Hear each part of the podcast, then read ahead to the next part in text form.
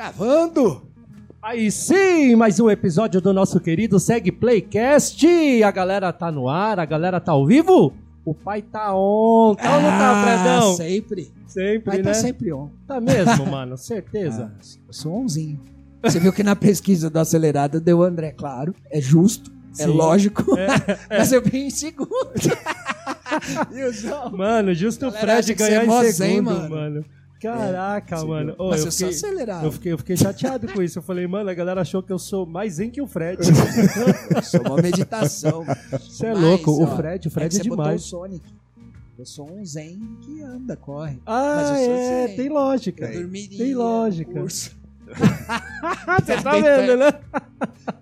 Ai, ai. Calma. E aí, mano? Tudo bem, meu irmão? Maravilha! Andrezão na área! Bom dia, boa tarde, boa noite. Beleza, galerinha? Sim. Show de bola. Show de Boa bola. madrugada, né? Eu sei que tem uma galera aí que é igual o Fred, madruga, né? Verdade, é. É, mudando, é, hein? é. Tá mudando o hábito? Tô Tá mudando, sim, a galera acha que ele se atrasa pra dormir. É, é, olha, mano, não acreditei nessa. Deu isso. Ai, ai. Você tá Deu vendo, mais que né? você. Olha aí Eu que loucura. pra dormir. É. Sua cara, Mano, eu cara. não tenho horário pra nada. A galera é muito louca. Imagina pra. Ai, ai. Mas tá bom. Tá bom. Tá bom. Bom. Melhor assim. É, o episódio de hoje, na verdade, é um episódio que ele já rolou uma live ao vivo nossa ali no YouTube, né? É, e foi uma live tão bacana, tão legal, né? Que teve uma repercussão muito boa. Só que nós recebemos às vezes alguns comentários nas redes sociais. Puxa, esse conteúdo não tá no Spotify, esse conteúdo não está disponível ali no Deezer, no Castbox. Então, esse conteúdo, na verdade, ele rolou em março de 2021, não foi, meninos? Foi. Foi Isso aí, mesmo, né? isso aí. Março. E foi um bate-papo com a Juliana Alves, né? Boa. É, a Ju, ela, ela é subscritora.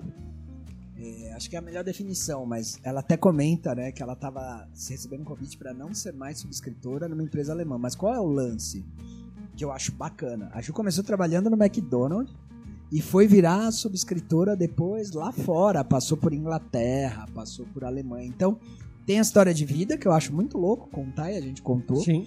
E tem a tecnologia que ela tem. É, ninguém melhor do que uma brasileira que faz seguro lá fora pra poder contar com- pra gente como é e quais as diferenças. Então eu achei muito rico.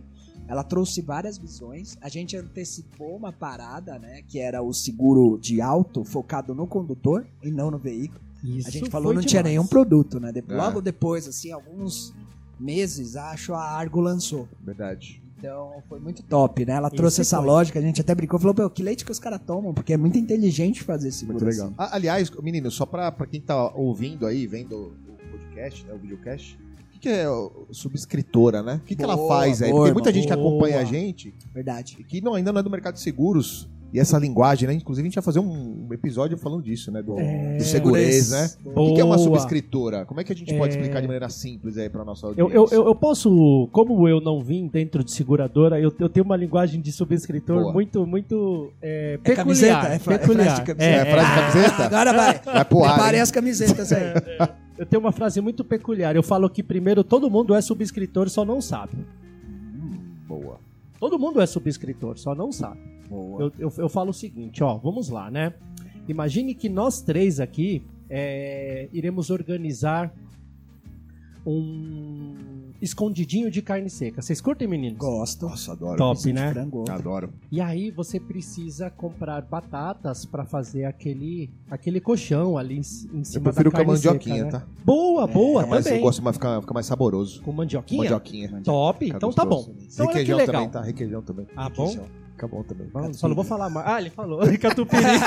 Não pode Eu não? falei, só não ia fazer propaganda, mas Não, mas, não tem como, a A né? gente não falou catupiry da marca, falou catupiry do catupiry. É. É, é? boa, É, boa, eu sei boa. chamar ele de outro nome. É. Eu sei que é a marca. Ficava na Barra Funda, é meu Mas, mas olha que legal, nós É. vamos organizar uma, um- uma carne seca, né? Um escondidinho de Boa. mandioquinha, Boa, atendendo boa. a pedidos do Dedé. Boa. E aí, meninos, é o seguinte: imagina que nós três é, façamos ali uma vaquinha bacana e um dos três fique responsável pela compra dos ingredientes. Legal? Legal. Então cada um separa ali, sei lá, 50 reais, dá na mão do Fred.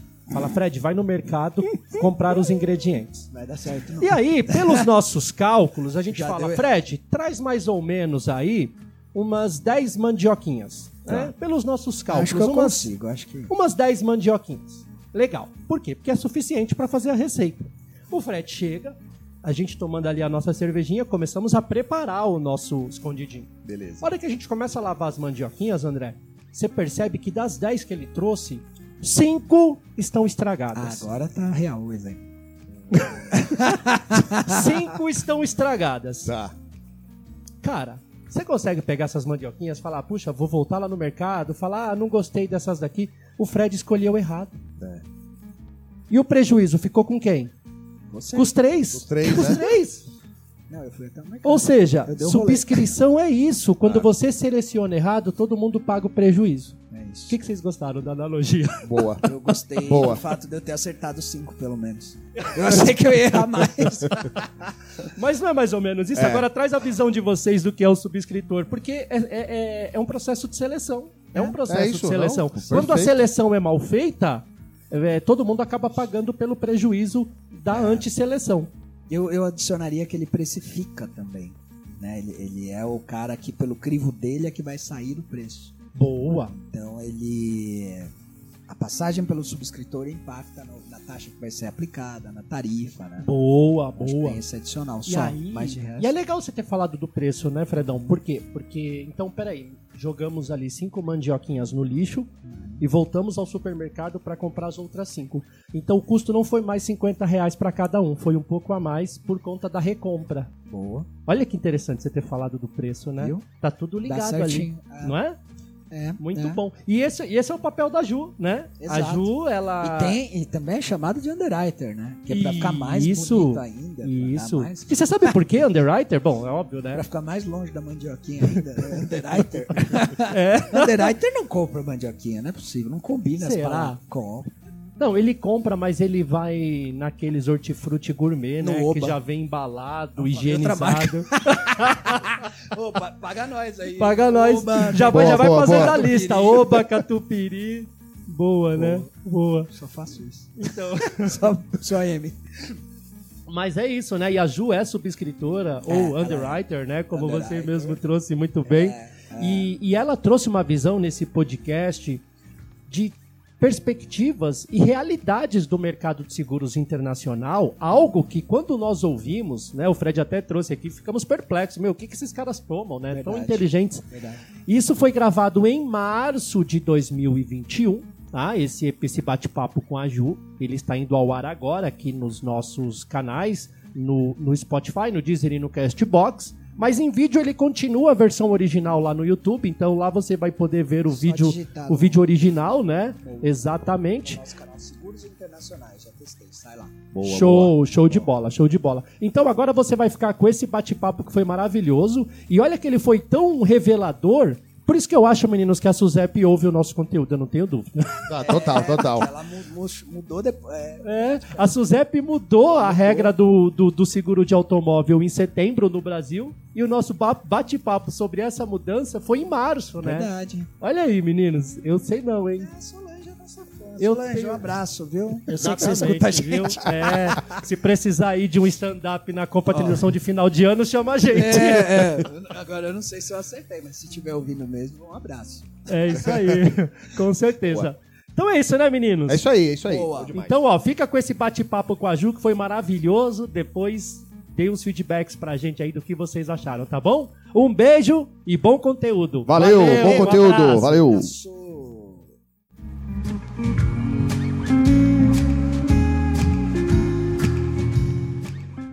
Hoje o nosso Seg Play convida, nós trouxemos aqui uma personalidade também que tem um currículo sensacional no mercado de seguros, né?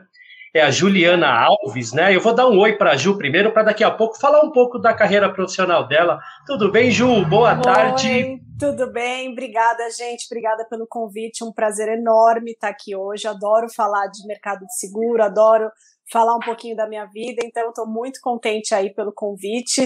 Obrigada mesmo pela oportunidade. Valeu, Ju. A gente que agradece, né? É, é, conciliar a agenda da Ju não foi fácil, viu, gente? A Ju tem uma, uma agenda que sofre um certo jet lag, né, Ju? Sofre, sofre. É pesado, é puxado.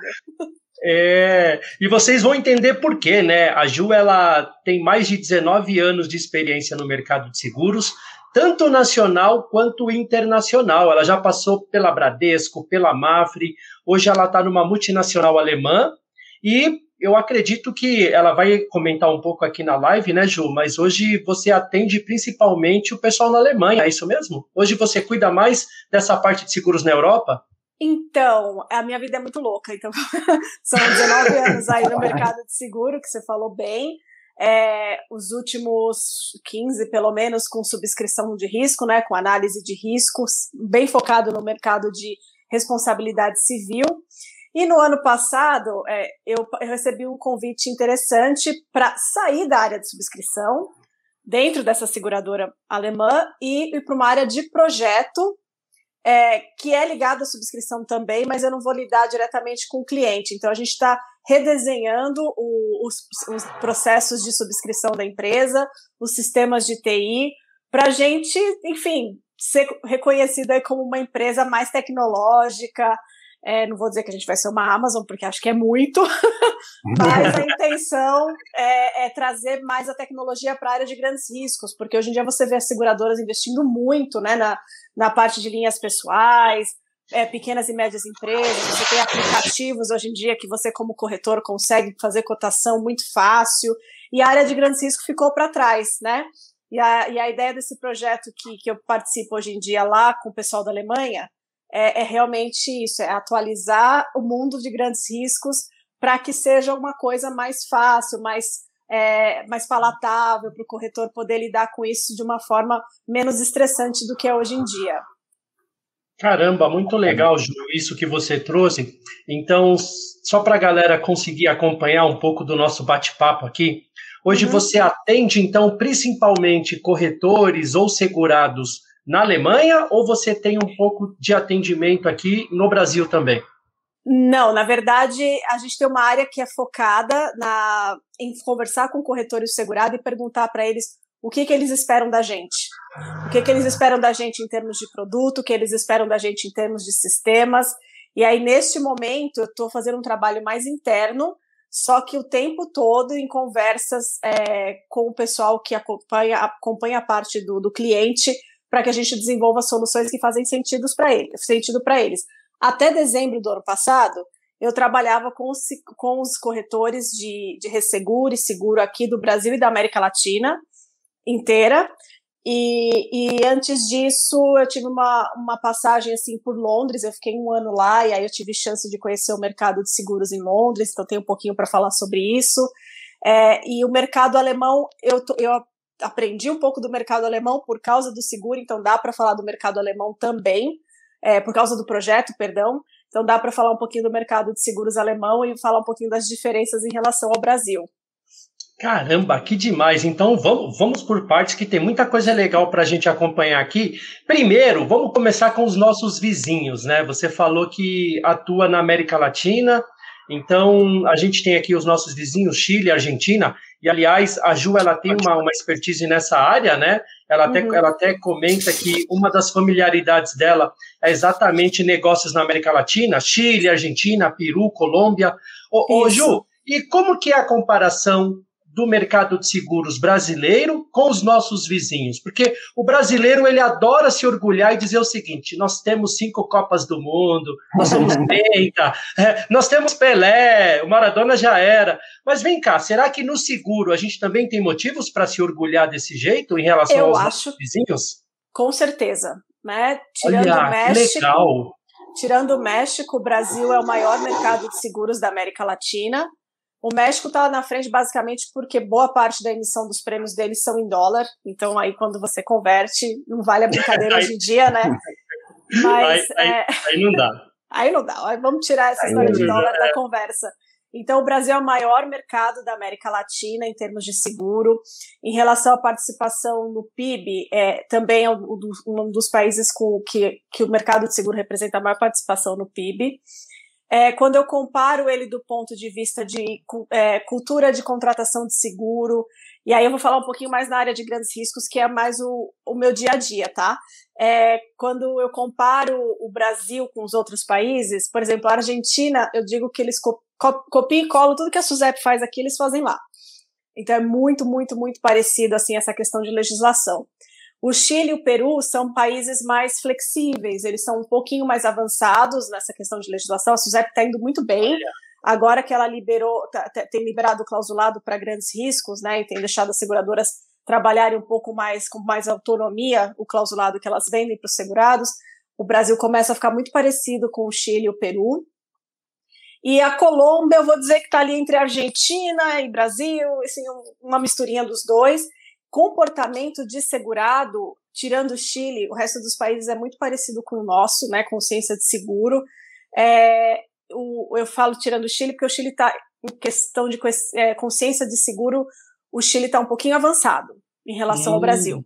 Apesar do tamanho do país né, não permitir que ele tenha um volume de prêmio tão grande quanto o Brasil tem, a consciência de risco, falando novamente né, de grandes empresas, ela é maior no Chile do que aqui. Então, os limites segurados são maiores, a amplitude das apólices são maiores, o, o pessoal é, eles, eles tomam bastante cuidado com o desenho do seguro deles, né? Quais são as coberturas que eles vão ter, quais são todos os seguros que eles vão contratar. Mas, tirando o Chile, a gente não perde para ninguém, não. Na verdade, a gente nem perde para o Chile em tamanho de mercado, né? Mas em, em cultura de risco, em na forma de negociação, a gente não perde para ninguém, não. Caramba, que legal, muito bom ouvir isso, né? Porque o brasileiro, às vezes, ele tem um complexo ali de vira-lata, né? Ele se, é ele se acha, é, ele se acha inferior aos demais. Então é muito bom. E, e, a Ju, e a Ju, ela tá falando com propriedade, né? Ela atende a América Latina inteira. Então é muito legal ouvir alguém falar isso. E, Ju, a gente já vai falar mais sobre isso, mas eu quero dar uma, um grande abraço virtual, boas-vindas ao grande amigo André Rezende e aí, Andrezão, tudo bem contigo? Tá ouvindo bem a gente? Tô. Tá me ouvindo? Estamos, estamos sim. tudo André, bem? Boa, boa noite. Boa, bem, boa, boa tarde, né? Tudo bem, Ju? dia ainda, tudo tá bem. claro é verdade, ainda, né? É. Ju, obrigado aí pela tua presença, viu? Tô, tô ansioso Imagina, aí pelo bate-papo. Eu que Obrigado, agradeço. viu? Obrigadão. Boa, boa, noite a todos aí que estão ouvindo a gente também, galera. Muito bom. Show. Show, show. É, Vamos a galera. Rapidinho, Will. A gente teve algum problema técnico de conexão, ficaram duas salas abertas, né? Então ficou uma com o nome SegPlay Convida e a nossa uh, sala projeto de teste. A que foi pro ar foi a de teste, tá tudo bem. Vai funcionar da mesma forma, mas vai ficar com o nome teste, tá? Mas é o SegPlay, então, o SegPlay Convida com a Ju. Ju, deixa eu aproveitar o gancho aí, você falou da América Latina. Eu, eu vi isso, né? Eu vi alguns executivos. O nosso regional, né, na seguradora, ele era chileno. E ele vinha para o Brasil lá com o time do Chile e eles falavam muito disso. Eles falavam assim: é, ó, vocês precisam fazer a seguinte conta, era muito engraçado. Eles falavam: olha a população de vocês e olha a nossa. Mas olha o que a gente vende, olha o que vocês vendem, né? Ali era Affinity e tal. Falavam, então, assim, vocês estão fazendo alguma coisa errada. o cara ficava desesperado, porque não era possível que o Chile passasse o Brasil em receita, né? É, tô falando aqui de seguro, óbvio, da, da, filial Chile, desse mais dinheiro que a filial brasileira, e ele falava, tem muito mais gente aí, né? E, e a gente falava, ah, mas não é assim, né? Ele falava, ah, não, a gente sabe, tem muito índio. Eu falei, não, não é os índios. não é essa questão. mas é quase também, né? Que o seguro não chega para todo mundo tal. E aí, você trazendo aí seus exemplos, eu achei que me lembrou muito isso, né? A gente realmente tem uma potência na mão quando a gente fala em mercado de seguro, né? Tem, tem. E realmente, é, é disseminar a consciência de risco, é óbvio que uma crise do tamanho dessa que a gente tem enfrentado não ajuda, porque as pessoas com menos receita, óbvio que elas vão focar nas coisas que são essenciais, que é comida, moradia, e o seguro vai ficando para o final da fila. Mas aí apostando na, assim que a gente conseguir sair desse embrólio de coronavírus, né, eu acho que o, o potencial é gigantesco, né, nesse mercado. Boa. É, é muito, muito bom isso, viu? E o Chile, a gente sabe que, mesmo sendo um país pequeno, né, com, em comparação ao nosso, ele, ele, ele tem uma, uma economia muito, muito interessante em vários aspectos, né? Então, eu, é, como a Ju comentou aqui, é, de repente, talvez a cultura a gente tenha ainda algo ali a remar, né? E a gente uhum. sabe que tem, mas é uma coisa que está. É, é, isso está na mão de quem? Está na mão dos corretores, isso está na mão das pessoas que distribuem seguros, das seguradoras, está na mão de facilitar o acesso, como a Ju mesmo trouxe, né? É, digitalizar mais alguns processos, tornar a contratação mais prática, mais simples, menos burocrática, porque eu acho que isso vai também ser um gatilho muito legal, né, Ju? Até para ajudar a alavancar e disseminar essa, essa consciência, né? Porque Hoje você consegue pedir um, um, carro pelo celular, né? Você, você chama um carro pelo aplicativo, você pede comida pelo celular, você faz um monte, você reserva um hotel pelo celular, você faz check-in de um voo pelo celular, mas a contratação do seguro ainda não é tão simples assim, né? Eu acho que uhum. isso, isso, isso, isso é uma, uma barreira, ou não, Ju? Você acha que não, que eu estou viajando?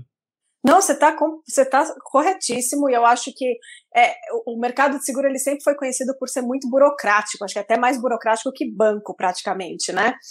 Então, Sim. É, eu acho que você conseguir é, pessoas com, com a cabeça de descomplicar isso, né, de ver realmente das 300 perguntas que eu faço, quais que se eu, quais que eu faço hoje em dia que não mudam nada se eu vou pagar ou não vou pagar sinistro. É só para encher linguiça. E aí você vai, elas estão fazendo esse exercício, eu estou vendo acontecer, vai reduzindo a complexidade na hora da contratação. Hoje em dia tem seguradora que para você emitir um seguro empresarial pequeno, médio porte, você responde cinco perguntas, né? E no passado isso não existia. Então elas estão elas estão se esforçando para cada dia mais conseguirem se adaptar seu modelo para ir para a palma da mão das pessoas, porque é assim que o negócio vai ganhar cada vez mais volume e vai se disseminar cada vez mais, né? Isso é muito legal, viu, Ju? Muito bom mesmo. Deixa eu aproveitar agora e dar um olá para a galera do chat. Tô vendo que já tem muita gente por aqui. Pessoal, ó, aproveita, tá? A nossa live, lembra, ela passa voando, então a Ju tá aqui, ela pode responder algumas perguntas sobre oportunidades do mercado de seguros, não só no Brasil, não só na América Latina, mas também numa atuação global. A Ju, a Ju vai falar um pouco daqui a pouco uh, de um projeto já da experiência que ela tem também no mercado europeu, né? Tem tá de malas prontas pelo jeito, né, Ju? É, ela tá aqui só esperando a Alemanha liberar as fronteiras para poder me mudar com a família. Então, eu já estou trabalhando para eles desde fevereiro, já estou no fuso deles, mas esperando aí os brasileiros, quer dizer, o brasileiro pode, quem está no Brasil poder ir para lá. É isso aí. Vamos ver é. quando acontece. Boa, boa. Então, gente, aproveitem, podem mandar perguntas por aqui. E eu quero começar fazendo uma pergunta para quem está aqui no, nos acompanhando ao vivo, hein? É, nós tivemos vários novos alunos seguindo o canal do SegPlay essa semana. Alunos meu, alunos do Fred, alunos do André. Então se manifestem aí no chat, hein? Eu quero saber quem que está acompanhando essa live pela primeira vez. Comenta aqui, ó. Opa, sou aluno do Fred, sou aluno do Will, sou aluno do André. Comenta aí no chat pra gente até para sabermos né, se vocês estão conseguindo acompanhar numa boa e também trazer perguntas. Agora, deixa eu voltar aqui para a Ju. Ô, Ju, é, você tem uma experiência muito grande também, como você comentou, né, no, no produto RC, né, o Responsabilidade Civil. É isso. E, e, e, e ainda, ainda, falando de RC, é, é, um produto que a gente fala o seguinte, né, em alguns países, antes de você perguntar o nome da pessoa, você pergunta se ela tem um seguro, né? Isso. Então, Antes de uma pessoa entrar na sua casa para prestar um serviço, antes de entrar na sua empresa para prestar um serviço, você pergunta se ela tem um RC. Né? Exato. E aqui no Brasil a gente ainda não vê isso. É... A gente não vê. a verdade é essa, a gente ainda não vê essa cultura. O que, que você acha que falta, Ju, para a gente ter essa, essa, essa, dar essa importância que o RC tem eu acho que primeiro ele ainda, ele ainda é visto como um bicho de sete cabeças, inclusive por quem trabalha dentro das seguradoras, né? Tirando o pessoal de subscrição de RC, o resto do pessoal, e aí quem está para cima também, é, tem bastante é, receio de, de, falar de RC, de, de discutir o assunto. É, você tem uma série de corretores especializados, você tem pessoas dentro de corretoras que têm muito conhecimento, mas para o corretor também é algo que deixa ele incomodado, né? Enquanto ele não está confortável, ele não vai oferecer para o cliente dele. E o cliente, por sua vez, ele pensa o quê? No incêndio. A primeira coisa que vem na cabeça de uma empresa é o seguro de incêndio, né? E aí depois, depois você conseguiu encaixar o incêndio no, no, no, no na parte financeira do segurado, é que ele vai pensar em outras coisas. E hoje em dia acho que o Genoa também é outro seguro que tem crescido uhum. bastante, mas porque ele vai lá direto no bolso do, do CEO, dos diretores. Então uhum. a galera toma bastante cuidado, tem tomado bastante cuidado com o Genoa também. Então o RC eu acho que o mercado como um todo, né, corretores, seguradoras, eles precisam fazer um exercício de esclarecimento, né? Como é que esse seguro funciona? Que momento que eu vou poder ter cobertura? É, é caro, né? Você vai ver assim muitas vezes, já vi muitas vezes que uma apólice de RC com seus 5, 10, 15 milhões de reais de importância segurada custa igual ou menos que o seguro aí de um, de um carro, né? E quando eu digo Olha. um carro, estou falando assim, um Cruze, não estou falando de uma Mercedes, nem de uma Ferrari, estou falando sim. de carros mais assim, né, acessíveis. Acessíveis, né? Então, é, o mercado tem muita seguradora trabalhando com isso, acho que pelo menos 15 atuam forte nesse tipo de seguro. O ano passado, acho que o mercado emitiu perto de 1,2, 1,3 bilhões de reais, que é muito pouco ainda, né? É, comparado, por exemplo, como eu te falei, dei o exemplo do México. No México, eles emitem perto de 5 bilhões de reais só de seguro de RC. Nossa! Então, é. é, mas assim, México ele tem muita influência lá com os Estados Unidos, e aí quando você começa a entender um pouco do RC e você procurar um pouquinho na mídia ações judiciais nos Estados Unidos, você vai ver que lá o bicho pega, né? Aqui, se você tem um sinistro, né, com um acidente com um funcionário de uma empresa que falece trabalhando, por exemplo, é um sinistro aí dos seus 400 mil reais, um milhão, dois milhões, fica nessa casa de reais. Nos Estados Unidos, a brincadeira começa nos 50 milhões de dólares. Então, é assim, é, o México ele é diferente porque ele tem muita coisa com os Estados Unidos e o pessoal lá tem que tomar muito cuidado com as apólices de RC. Mas aqui eu acho que é isso, é, é o mercado desmistificar o RC. É você ter pessoas que são bem capazes de dar exemplos práticos, adaptado a cada atividade do segurado. Não adianta eu ir lá com exemplo genérico. Eu preciso entender a atividade do meu segurado e direcionar os exemplos de cobertura para ele sentir na pele, senão não vai. Ele vai falar, ah, não, mas a minha atividade não tem nada a ver com isso, então não, tenho, não preciso de cobertura. Eu acho é, que é, é bem legal, isso. É.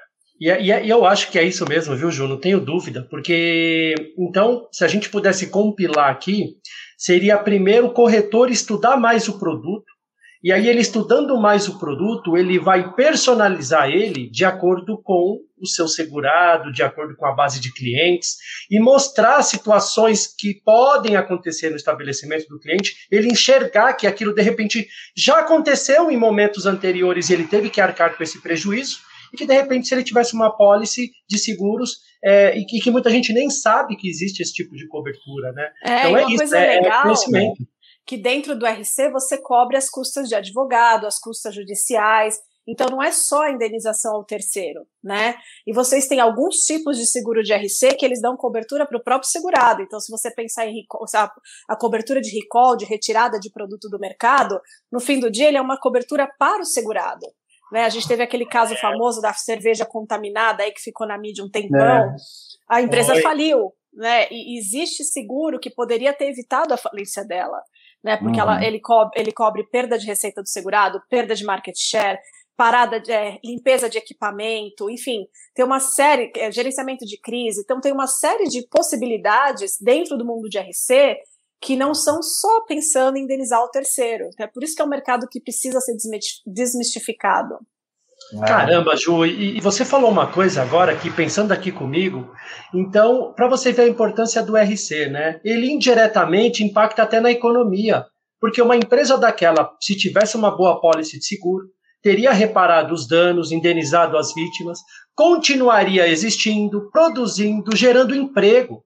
Então, olha Exato. que bacana, né? A importância que você vê de uma não divulgação de um produto. Né? Você acaba Exato. com uma empresa, acaba. Olha, olha que legal, gente. É por isso. E quando a gente fala isso em sala de aula, que o corretor de seguros ele é um agente do bem-estar social, ele é um, um propagador de, de proteção, de, de, de, de, de, de, seguros, a galera acha que, ah, mas é clichê, vocês estão viajando. Olha que bacana ela fazer isso aqui. Não é, meninos, fala a verdade, né? A galera não acha, ah, não, vocês acham acha, que é isso mesmo?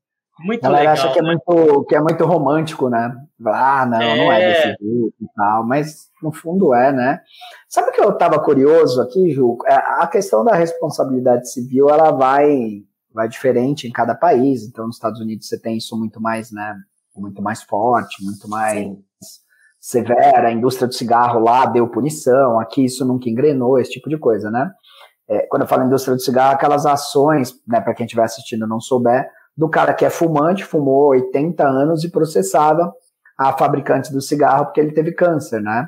E isso pegava, pega, não sei se ainda pega, não acompanhei tanto, mas pegou muito nos Estados Unidos, assim, os caras tiveram que pagar várias indenizações milionárias.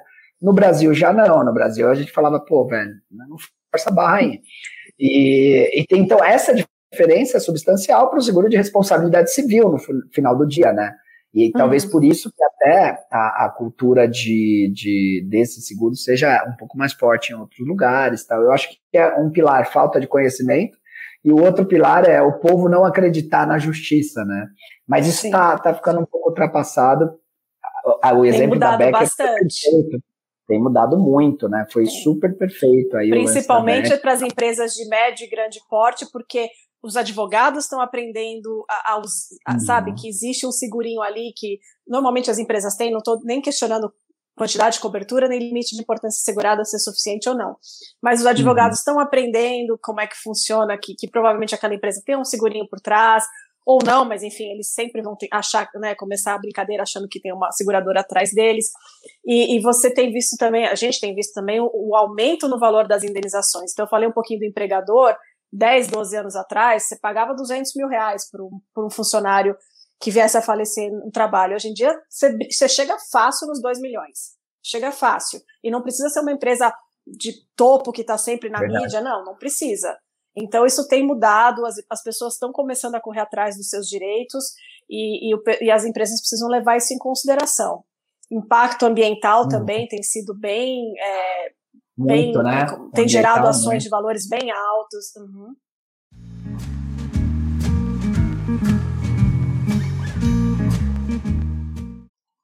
Ô, Gil, você legal. tocou num ponto, você tocou num ponto que eu quero explorar ele agora, né? Até porque você tem uma experiência aí comprovada é, em várias linhas corporativas de seguros. A gente falou do RC, é, e aí você comentou sobre riscos ambientais, né? É, e aí, eu que sou do mercado financeiro, a gente vê os fundos ESG crescendo muito com, esse, com essa pegada social, ambiental, de governança, e o mercado de seguros também olha para isso agora com mais carinho, né? Então, é uma tendência também, Ju, para o mercado de seguros olhar para riscos ambientais? Olha, ainda engatinha. Aí, assim, pelo tamanho do mercado de seguro, a última vez que eu olhei o tamanho do mercado do ambiental foi, se não me engano, no começo do ano passado, então foram dados de 2019. Era um mercado que emitia menos de 90 milhões de reais de prêmio sendo que metade são programas mundiais, né, que são contas que são fechadas pelas matrizes da empresa, das empresas internacionais, e aí vem só a emissão da apólice aqui no Brasil. Então, de mercado local, 45 milhões de reais, sendo que desse valor, mais ou menos metade é seguro para a transportadora.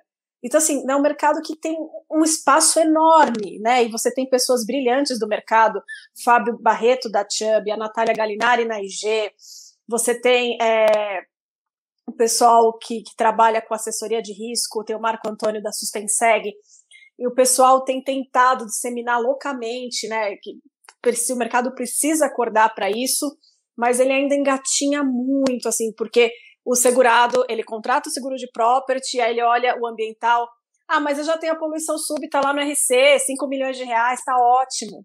E ele não pensa que uma pólice de risco ambiental é uma pólice de property no fim do dia, né? No seguro de, de, de é, riscos operacionais, riscos nomeados, normalmente você tem exclusão de eventos de poluição, né? E aí o segurado tem aquele, aquela, aquele gap. E o seguro do risco Sim. ambiental, ele vai cobrir, óbvio, né, com, com uma pólice bem desenhadinha, ele vai cobrir interrupção de negócio do segurado, ele vai cobrir limpeza da fábrica, ele vai cobrir é, possivelmente reconstrução de alguma coisa que seja afetada. Então você tem uma série de coberturas de risco ambiental que são, eu digo, o risco ambiental ele é um property, ele não é um RC. Acho que das oito, nove coberturas que o mercado negocia, talvez tenha uma ou duas que são RC. O resto é property. Sim. Então, é de novo, né? A SUSEP, não sei, por algum motivo quis que eu se chamasse RC ambiental, e aí acaba levando a faminha do RC para o segurado, né, para os corretores, mas não, ele é um seguro de property. Ele tinha que ser vendido tipo juntinho com a pólice de RNRO. Olha que legal. É, e, ô, Ju, e, e, vamos aproveitar que você está falando isso, né? E tem muitos novos alunos que estão começando agora a carreira na área de seguros. Conta aqui para eles, então, um pouco do que é o property, né? Porque eu acho que muita gente, de repente, ouve e, e não entende muito bem por que property, por que o RC. Você consegue trazer, resumindo? Ah, eu vou, assim, por cima, né? Porque minha claro, é claro. RC. Né? O seguro de property, a gente acaba falando property no mercado, até no mercado de grandes riscos, porque você tem muito resseguro nessas contas, então você conversa muito com resseguradores fora do Brasil, corretores de resseguro, você acaba usando vários jargões em inglês, porque senão, se você tentar traduzir o nome das coberturas para inglês e conversar, não dá certo. Então você acaba pegando esse, esse vício, né? Até peço desculpa. Mas é, o property ele acaba englobando o RN, né? Riscos nomeados, riscos operacionais, as seguradoras elas determinam valor em risco. Né? Deve, eu acredito que haja uma, um alinhamento, até porque você tem os resseguradores por trás, então você tem é, valor em risco acima de determinado valor em risco, 80, 100 milhões, não sei exatamente o valor em risco, tá? Ele passa a ser negociado no RNRO, se é mais abaixo, ele entra no produto das seguradoras, que é um pouco mais customizado. As seguradoras têm contrato de resseguro para trabalhar, tem um pouco mais de liberdade e os valores que são muito altos, os valores em risco que passam dos seus bilhões, é, normalmente vão para o mercado de resseguro. E você está falando assim, de apólices de incêndio, raio, explosão, eventos da natureza, é, roubo, tem algumas coberturas possíveis de roubo, dependendo do tamanho da cobertura que você precisa, vai para carteira específica. Então, é, e é o que mais se vende aqui no Brasil, né? Porque o segurado ele pensa ali no que ele construiu, na empresa dele, é, e a primeira preocupação dele, o, o cessante relacionado à cobertura básica, perda de aluguel, queda de aeronave, aí você tem uma série de coberturas sempre pensando na propriedade do segurado. E o RC é normalmente é tudo menos a propriedade do segurado. É. Caramba, você resumiu sensacional. É. Não, mandou muito bem. O Ju, eu fico pensando assim, o interesse do que é, deve ser segurado no Brasil é muito diferente do que você vê lá fora, assim. Então, o brasileiro realmente se preocupa com a propriedade. Lá fora eles se é. preocupam mais com, com a vida. Com as ou... duas coisas. As duas coisas. É, você tem mercados lá fora que eles, por exemplo, não aceitam que você coloque franquia para danos corporais dentro de uma apólice de RC. Tá? Ah. Você tem alguns países que nem permitem isso. É, uhum. E você, você vê o seguinte, os segurados eles se preocupam, a maioria das grandes empresas elas têm operações em vários países ou elas exportam para muitos países, então eles têm uma preocupação muito grande de, de, dos territórios que eles não conhecem muito bem, por mais que eles tenham uma equipe jurídica gigante que tenta deixá-los né, a par de, de todos os riscos de, é, jurídicos de cada país que eles trabalham, é um lugar desconhecido. Então você vê assim, as indústrias farmacêuticas, por exemplo, as gigantescas aí que a gente vê que agora estão aí na mídia o tempo todo falando da vacina do Covid, essas empresas elas têm programas de seguro de responsabilidade civil que ultrapassam um bilhão de euros de cobertura. Né? E as grandes empresas, elas normalmente também têm suas segura são, seus resseguradores cativos. Então, é uma indústria farmacêutica, mas ela também criou uma resseguradora dela para lidar com os riscos, para poder diminuir um pouco o prêmio que ela paga para o mercado externo de seguro. Então, assim, uhum. é, é uma logística bem diferente do que a gente vê aqui. E nos Estados Unidos nem se fala. Você tem a pólice de, também de bilhões de dólares para as grandes empresas, mas assim, para as médias você vai ver a pólice de 500 milhões de dólares, 600 milhões de dólares. E aí é quando você alto, né? pega uma empresa brasileira do mesmo porte de uma europeia ou americana, não estou dizendo só farmacêutica, tá? E vamos para outros tipos de indústria. Mineração, por exemplo. Você pega o mesmo patamar, as apólices são muito diferentes. Né? Você tem uhum. empresas que têm aqui né, seus 250 milhões de dólares de limite, lá fora, uma empresa idêntica tem um bilhão de dólares. Uhum. Né? Então, assim, é, é, uhum. é, bem diferente a consciência de risco e, e, o quanto que as empresas querem colocar em risco o seu balanço, porque uma vez que você não uhum. tem limite suficiente, esse dinheiro para indenizar o terceiro vai sair de algum lugar, vai sair do é, seu caixa. É. E, e do é. ponto de vista legal, eles têm mais obrigações de contratar alguns seguros do que a gente. Então, o, o ambiental aqui ainda não é, né? Mas especula-se que deve ser, e tem até projeto de lei que seja obrigatório. Lá, eu imagino que você tenha uma cadeia de seguros obrigatórios até maior, não é? Você tem, mas assim, a maior parte dos, dos países não é nem o valor. Tem a questão do, da obrigatoriedade uhum, do seguro, mas o limite obrigatório nem sempre é tão alto. O que, assim, que você vê bastante são os contratos entre as empresas, né?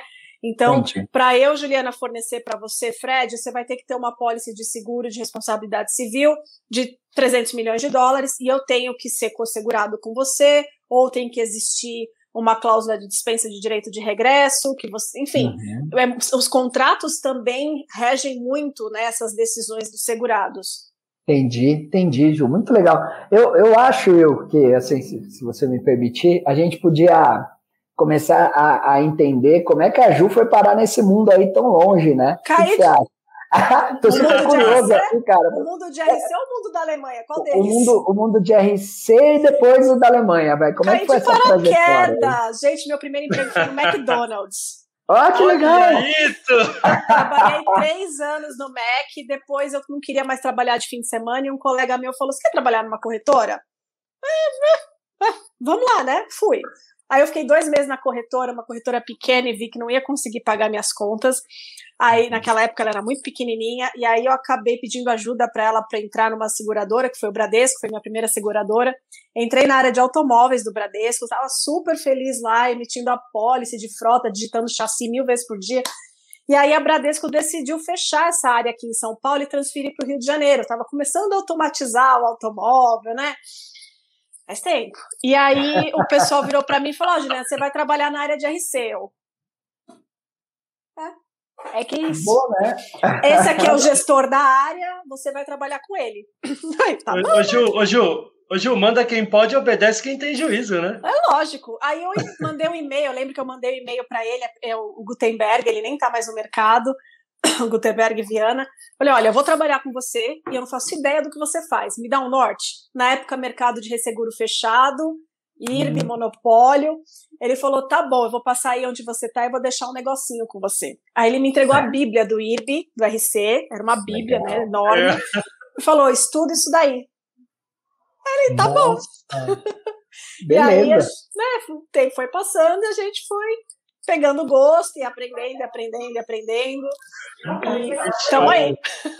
Caramba, Ju, sensacional. E deixa eu aproveitar que você falou dessa abertura, né? É, é, é, se, se, não, se não me falha a memória, a abertura do mercado de resseguros no Brasil foi ali por volta de 2007, 2008, se eu não me engano, né? Foi. E, e antes era um monopólio, a gente só tinha Oiê!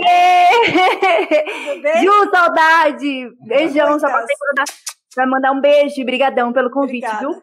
Imagina. Para quem está assistindo, elas trabalharam juntas, né? Ah, a Elaine foi minha cliente. É, ah, sei lá. Ela foi minha cliente. Ela falou: ah, eu tenho que mandar um beijo para a Ju ao vivo, assim, corações, porque a Ju é uma querida. É que, na verdade, Ju, a gente comenta aqui nos nossos bastidores que o Fred e a Elaine, eles conhecem 80% do mercado de seguros. Então, o CEO da, da Bradesco, da Porto Seguro, vira e mexe, a gente vai fazer churrasco lá no Fred. Então, já encontrei o Dr. Jaime lá, Garfinkel tomando café, entendeu? É, é normal, nível, é normal isso. Nível. É outro nível. Oh, meu. Garfincão, um abraço aí. Judeu, gente boa. O, ja, o Jaiminho é. é. maravilhoso, né? Jaiminho. Os íntimos, Vai Corinthians, é Jaiminho. Né? Vai Corinthians, Jaiminho. Ai, ai, isso é demais. Ô, ô, ô, Gil, é, então só, só, só, só finalizando a pergunta, então você acha que essa abertura de resseguros no Brasil era o que a gente precisava para dar um salto aí de crescimento? Com certeza, era o que a gente precisava como sociedade. Não, não adorei o seu, adorei o seu. não falando mal do IRB, ele fez o papel dele naquele momento da economia, não tenho o que dizer, ele é gigante ainda, né? Tem seus 30, 40% de mercado, não sei como é que tá o market share dele agora. Continua gigante, tem se atualizado, não tem nem o que dizer, é outra empresa, né, hoje em dia mas precisava, né? A gente estava muito atrás do resto do mundo, e eu acho que, inclusive, o fato da gente ter o IRB e, e junto com a consciência de seguro que a gente tem, que fez o Brasil ficar um pouquinho atrasado quando comparado com Europa e Estados Unidos. Mas eu também vejo uma corrida muito grande de todo o mercado dos profissionais para trazer o Brasil para o mesmo patamar de uma Europa, né, Estados Unidos, Sim. enfim, é, foi, foi vital, porque aí você abriu um leque de, de possibilidades de produtos para os clientes, é, uma liberdade das seguradoras trabalharem com seus clausulados, né? enfim, atendendo às regras da SUSEP, mas é, uma liberdade maior, porque naquela época era tudo padronizado pelo IRB, então não tenho o que dizer, assim, é, foi, era necessário né, para a evolução da economia como um todo. Sim, bom. Sim. E, e, aí como é que veio? Não, desculpa, desculpa, irmão. Não, não, eu, eu, ia usar, eu ia usar eu o jargão. Usa aí, não, usa aí. Eu usar o jargão do Fred. O Fred tem um jargão muito legal que ele fala cortar o mato alto, né? Então é como se o IRB naquela época cortasse o mato alto, né? Então era só ele como ressegurador. Então ele teve ali seu papel relevante, né? De cortar Sim. o mato alto. Porque depois que a economia, né? E aí, claro, vem Imagina, né, gente? A gente está falando de seguros nos anos 90, período de hiperinflação, economia instável. Alguém tinha que assumir essa bucha. Então, o IRB tem seu papel de relevância nesse, nesse período, né? Cortou o mato alto, aguentou a bucha ali durante esses períodos aí, troca de governo, confisco de poupança, isso e aquilo. E o mercado de seguro sofre com isso também, né? Sim. Claro que depois, com uma, com uma estabilidade econômica, uma moeda mais estável Aí sim, com a abertura do, do, do, do mercado, vem outros resseguradores, mas é o, é o, que o Fred fala, né, Fredão? O, o quem cortou o mato alto ali foi o IRB, né? Foi, foi. Eu, eu acho que assim, demorou mais do que deveria, né? De longe, assim, porque isso atrasa essa, essa falta de possibilidade. Você tinha muito trabalho, né, para engendrar algumas estruturas que lá atrás, lá, lá fora, estavam ficando ultrapassadas, e no Brasil você tinha que dar um nó em pingo d'água para conseguir mandar. É, a coisa simples de colocar uma coisa lá fora era, era um pesadelo, né? Você tinha que ficar usando aí de uma série de artimanhas, enfim. Então, quando abre, é, desafoga mesmo, né? Desafoga bem o mercado aqui de grandes riscos. Aí parece que a coisa começa a efetivamente andar, e eu acho que até o jeito de ver o país lá fora, para esse país é mais sério, porque monopólio não é uma coisa muito séria, né? Não nessa área. Uma coisa é você querer ter monopólio de, sei lá, qualquer coisa aí que a gente possa pensar que os outros países tenham. Mas de resseguro, assim, não, não faz e não é bom para a economia sabe? também. Tudo bem que não o IRB é também exportava, né? O IRB tinha muita sim, retrocessão, sim. É, mas é. assim, segurar tudo aqui também não era uma, uma coisa legal, né? Não Se você fica, tem grandes sentido, né? acidentes. Né? Claro, claro. a é. catástrofe, né, tá, tá ali. O, o que eu fiquei curioso, né? É, a gente falou muito, então, o mercado era fechado, tudo isso da sua trajetória. E aí, como é que surgiu a, a coisa de trabalhar fora? é. é. Enfim, é, quando eu, nessa, nessa seguradora que eu estou hoje em dia, eu trabalhava numa, numa das empresas do grupo, e aí eles quiseram abrir uma segunda empresa. Na época, meu inglês era bem, bem a boca. Eu gostava de estudar porque eu gostava de inglês, né? Então eu estudava, mas não era nenhum Brastemp. E aí é, o meu ex-chefe me falou assim, Ju, a gente vai abrir essa empresa aqui, você quer participar e ser a pessoa de RC? Né? Entrei na intranet, tentei entender que empresa era essa, rosca. Mas vambora, né? Vambora, ainda era jovem, vambora brincar. E aí a giripoca pior, porque aí ele trouxe uns gringos pra cá e a gente tinha que fazer a apresentação do mercado, cada um falando da sua linha de negócio para esses oh. caras. Imagina, meu inglês era bem difícil. E, e, aí foi assim traumática a experiência, mas me fez correr atrás. Agora eu preciso falar inglês direito. e aí é, eu comecei a conviver muito com o pessoal da Alemanha, porque a forma como eles trabalham tem muita interação com o pessoal lá de fora. Então eu até brinco que meu inglês ele tem é, sotaque alemão, né? Meu inglês é mais alemão que inglês mesmo. E aí eu fui aprendendo como é que você vê grandes riscos, como é que funciona lá fora o mercado, comparando até para poder conversar com os gringos e aprovar os riscos que eu precisava aprovar aqui do Brasil. Isso foi me fascinando, né? Foi me fascinando uhum. a forma como os segurados olham para os seus riscos lá fora, suas apólices, os seus programas. E eu fui querendo aprender mais, mais e mais e mais. E chegou um momento que eu falei, gente, eu quero ir trabalhar lá, né? Eu quero poder ter essa experiência. E aí eu fiquei mais ou menos uns cinco anos na orelha do meu chefe aqui do Brasil e lá fora, falando, eu preciso sair do Brasil, eu preciso sair do Brasil, porque eu queria essa experiência para minha carreira. E aí, por fim, em 2019, apareceu uma oportunidade, não era direto na subscrição, eu fui trabalhar em Londres como um, uma executiva que dava suporte a uma pessoa da, do board da, da quase escapou do board da empresa que eu trabalho. Essa troca de, de idioma. É, é. é para a diretoria da empresa que eu trabalho. E naquele momento eu passei, eu tive a oportunidade de conhecer todas as linhas de negócio mais detalhadamente e entender como o mercado da, da Inglaterra funcionava. E aí eu consegui fazer as comparações e tal. Eu fiquei um ano lá, aí por questões pessoais eu voltei para o Brasil no começo do ano passado. E no, na metade do ano passado, a, mudou, mudou meu chefe, né? E no metade do ano passado, a minha chefe falou: Você quer fazer parte da equipe global? Por favor, sim! e aí Nem pergunta, me... né? É, e aí eles acabaram me colocando nesse projeto, né, para fazer parte da equipe global. Eu vou ficar 80% do meu tempo nesse projeto e 20% em subscrição. E aí, nessa parte de subscrição, eu vou ter acesso ao pessoal do mundo todo, porque eu vou ficar numa área de que olha indústria pesada, né, indústria automotiva, indústria de papel e celulose, mas é uma equipe que olha tudo que excede da, da autoridade de subscrição dos países, vai para essa equipe. E aí a gente vai olhar isso no mundo inteiro, né? Não vai ficar só na Alemanha, é uma equipe que é bem global.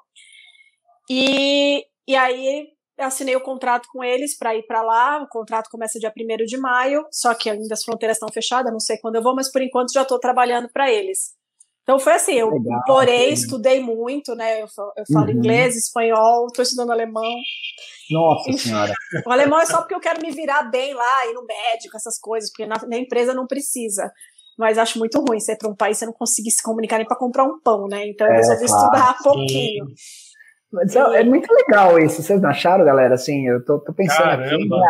a, Ju contou que trabalhou no McDonald's, né? Como, como tanta gente aí que a gente é, conhece. E hoje ela tá trabalhando com os caras, vai para a Alemanha daqui a pouco, tá vendo mercado de grandes riscos. Eu acho, eu acho legal, cara, quando a gente se depara com, com histórias reais assim, para não ficar parecendo que é uma coisa que, nossa, é inatingível. Não, ela foi lá, ela fez o que tinha que fazer, né? Ela aprendeu o idioma, ela, ela ficou no pé dos caras, ó, eu quero, eu quero, eu quero, eu quero, insistiu. Ah, e aí chegou no mercado, pô, muito legal, né? Imagina que louco, assim, você, estudar seguro fora do Brasil, em Londres, cara. É. a matriz do, do negócio no mundo. Animal. Sim. Exatamente. E não era, não é só a questão de pedir, é a questão de se preparar para a oportunidade sim, também. Sim, Não, o que, então, que eu faço? Isso é legal. Eu conversava, assim, mais ou menos umas 10 pessoas diferentes, porque como o Brasil é uma operação pequena, a gente faz tudo, né? Não era, não tinha aquele luxo do fulano que só faz indústria farmacêutica, o outro que só faz recall automotivo. Então a gente fazia tudo de tudo. Então eu falava com umas 10 pessoas. Então a gente tinha a rotina do dia a dia e eu marcava reuniões específicas com essas pessoas para eles me ensinarem. Então eu falava, eu quero aprender o seu trabalho. Não porque eu quero o seu lugar, mas eu quero, eu quero entender a sua cabeça para eu poder vender meu risco para você de uma forma mais fácil. Vamos marcar aí umas conversas assim, sem um propósito, sem um caso, sem um risco específico, para a gente conversar sobre o mercado de indústria pesada, para a gente conversar sobre o mercado de alimentos e bebidas. E aí a gente Olha. foi, e aí foi muito Legal. tempo assim dessas conversas, e cada vez que eu tinha que referir um risco lá para fora, porque saía da minha autoridade de subscrição, então vamos conversar. Isso é minha visão de risco. Você concorda, discorda, o que está errado, o que está certo. Então é sempre muita troca, né? E isso veio trazendo muita bagagem para para chegar no ponto que eles falam, agora você pode fazer parte da equipe. Caramba, demais. E isso já linka com a nossa primeira pergunta aqui do nosso quadro, né, meninos? É a, per a pergunta do quadro, quem já acompanha as nossas lives, né? A primeira é a pólice emitida, risco aceito, que maravilha, deu tudo certo, a subscrição, né, Ju? Então, nesse quadro, o que mais te dá prazer, o que mais te proporciona satisfação, então, nesse mercado de seguros que você já atua aí há quase duas décadas? não entrega a minha idade. eu comecei com cinco anos, tá? Assim, o que mais. É, é, quem trabalha nesse mercado, os, os próprios segurados, é, gerentes de risco, enfim, quem se envolve nesse mercado é, é, um pessoal que tem muita curiosidade. Então, é um mercado assim que se você faz uma roda dessa, tem muito, muito interesse, você consegue trocar muito. É um mercado que parece um mercado gigante, mas ele acaba sendo um mercado pequeno, porque todo mundo se conhece. Então, eu trabalho em grandes riscos, a galera de grandes riscos se conhece, tem o pessoal de vida que vai se conhecer, enfim.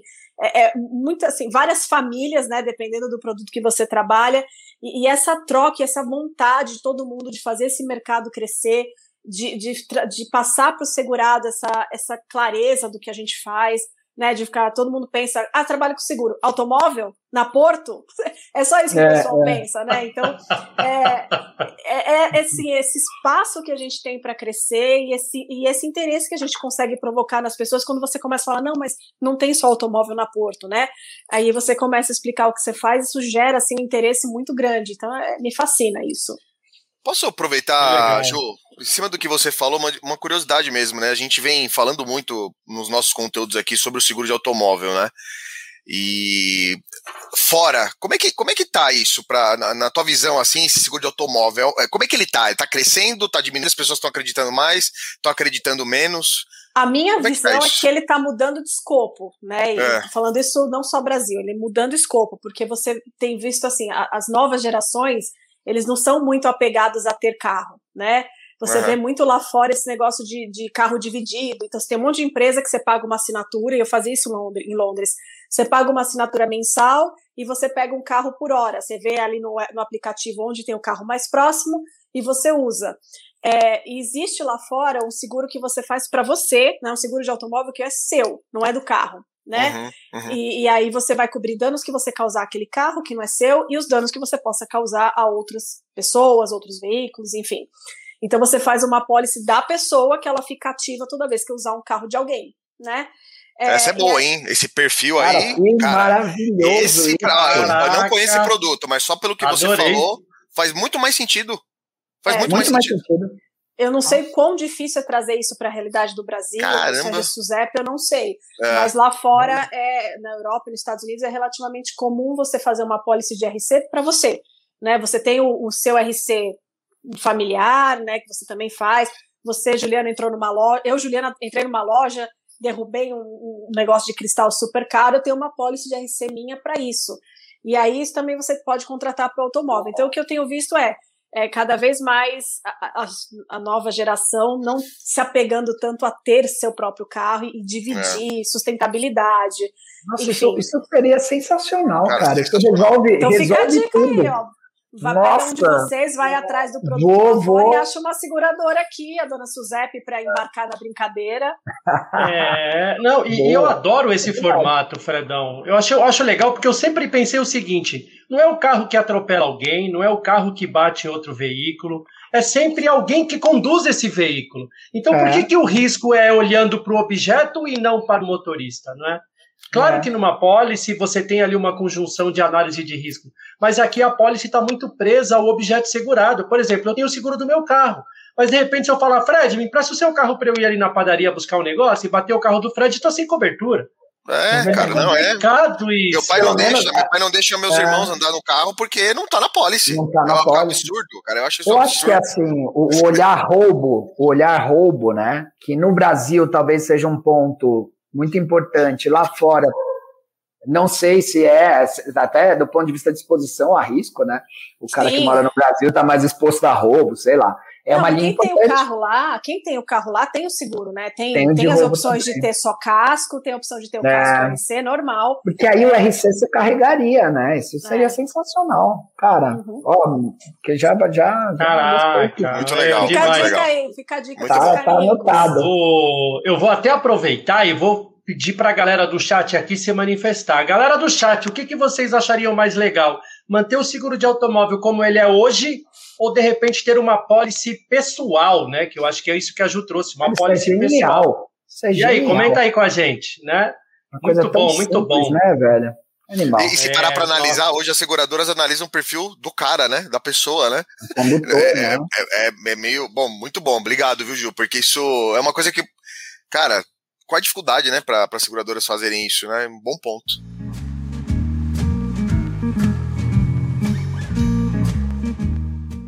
Bom ponto. Muito bom.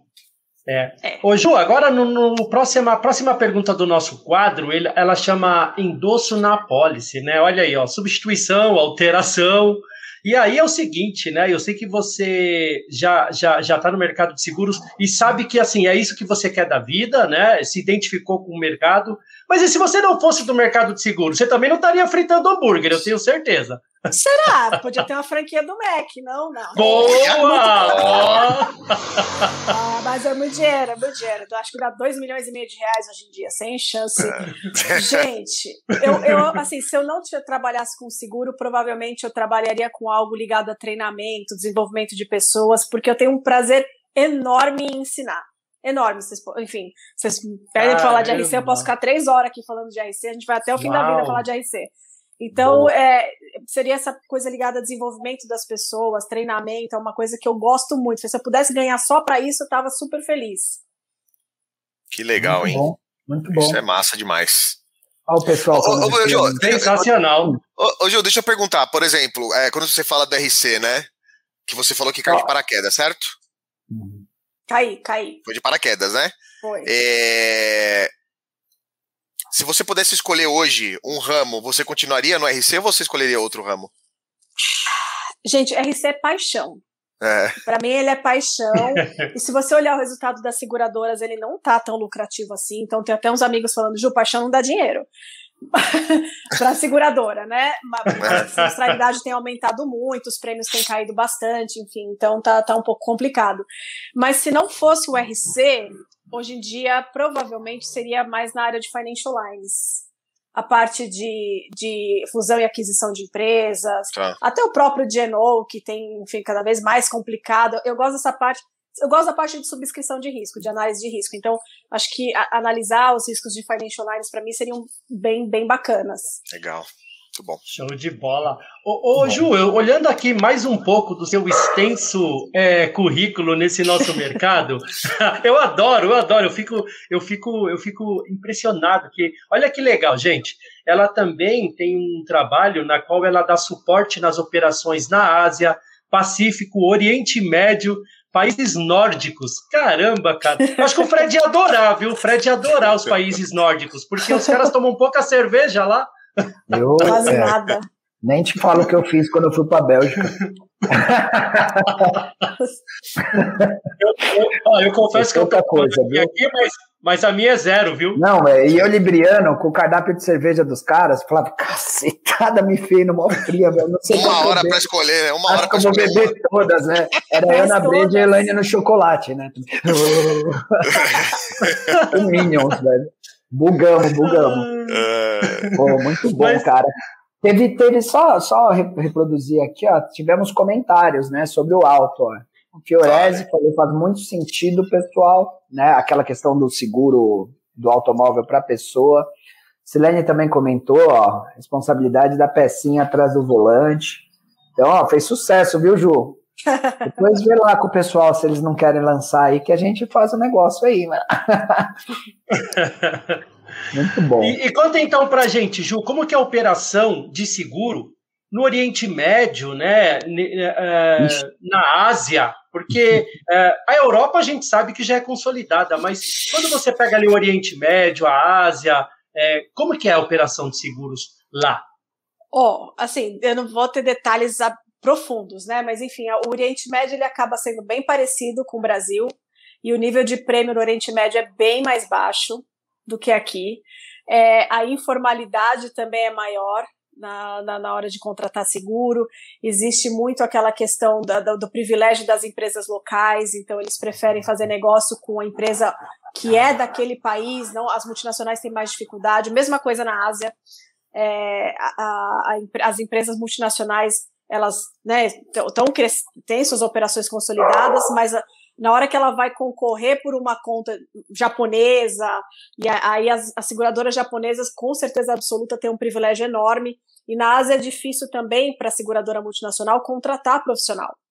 Os bons profissionais estão nas empresas locais, estão falando do Japão, estão nas japonesas.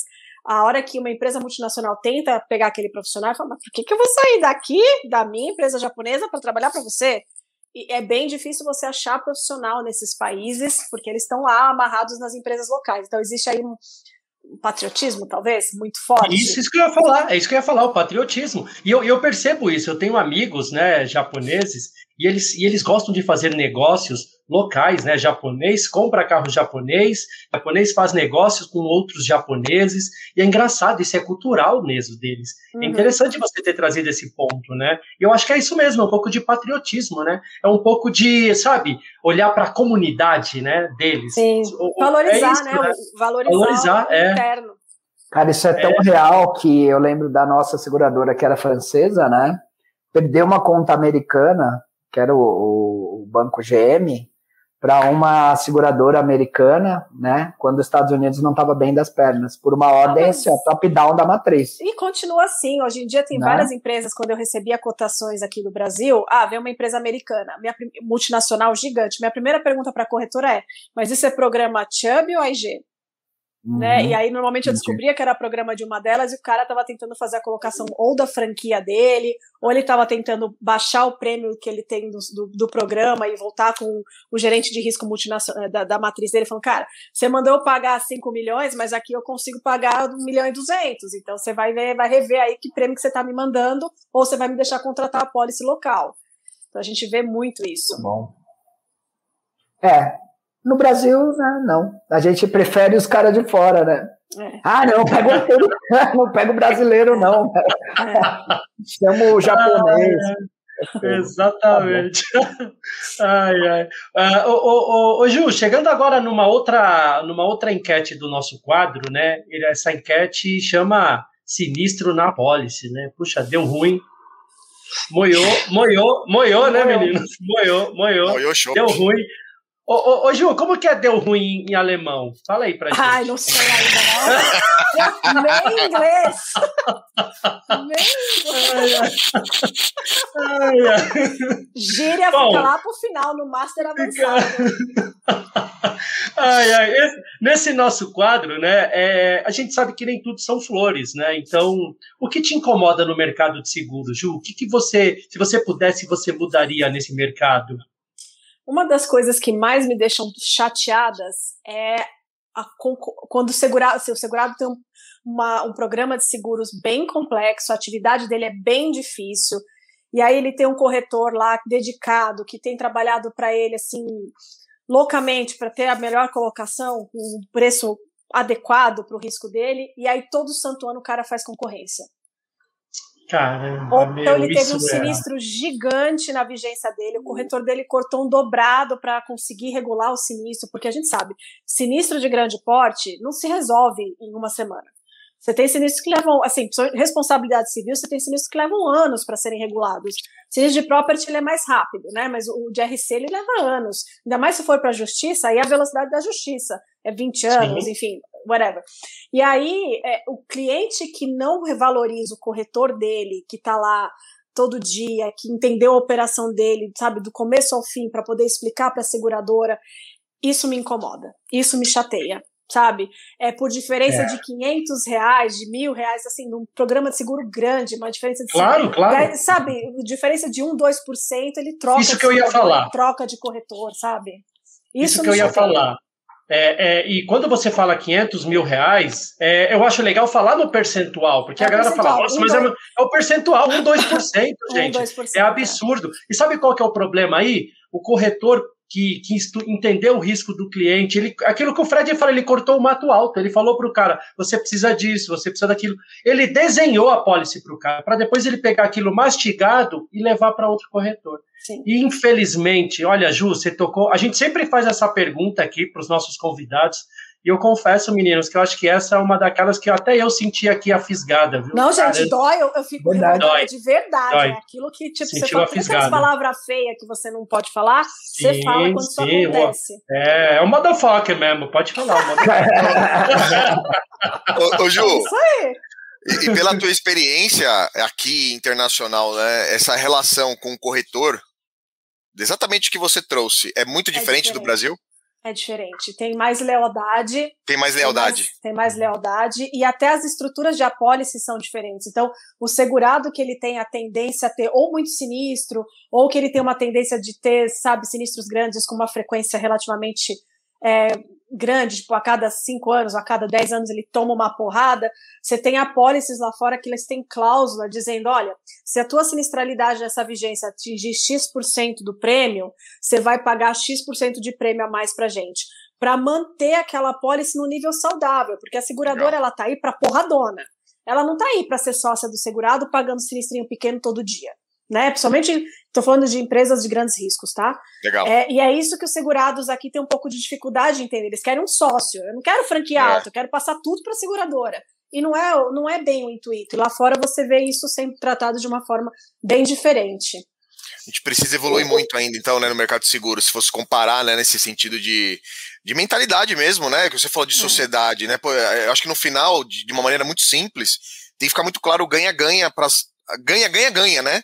Ganha, é. ganha, é o ganha da seguradora, do corretor e do segurado.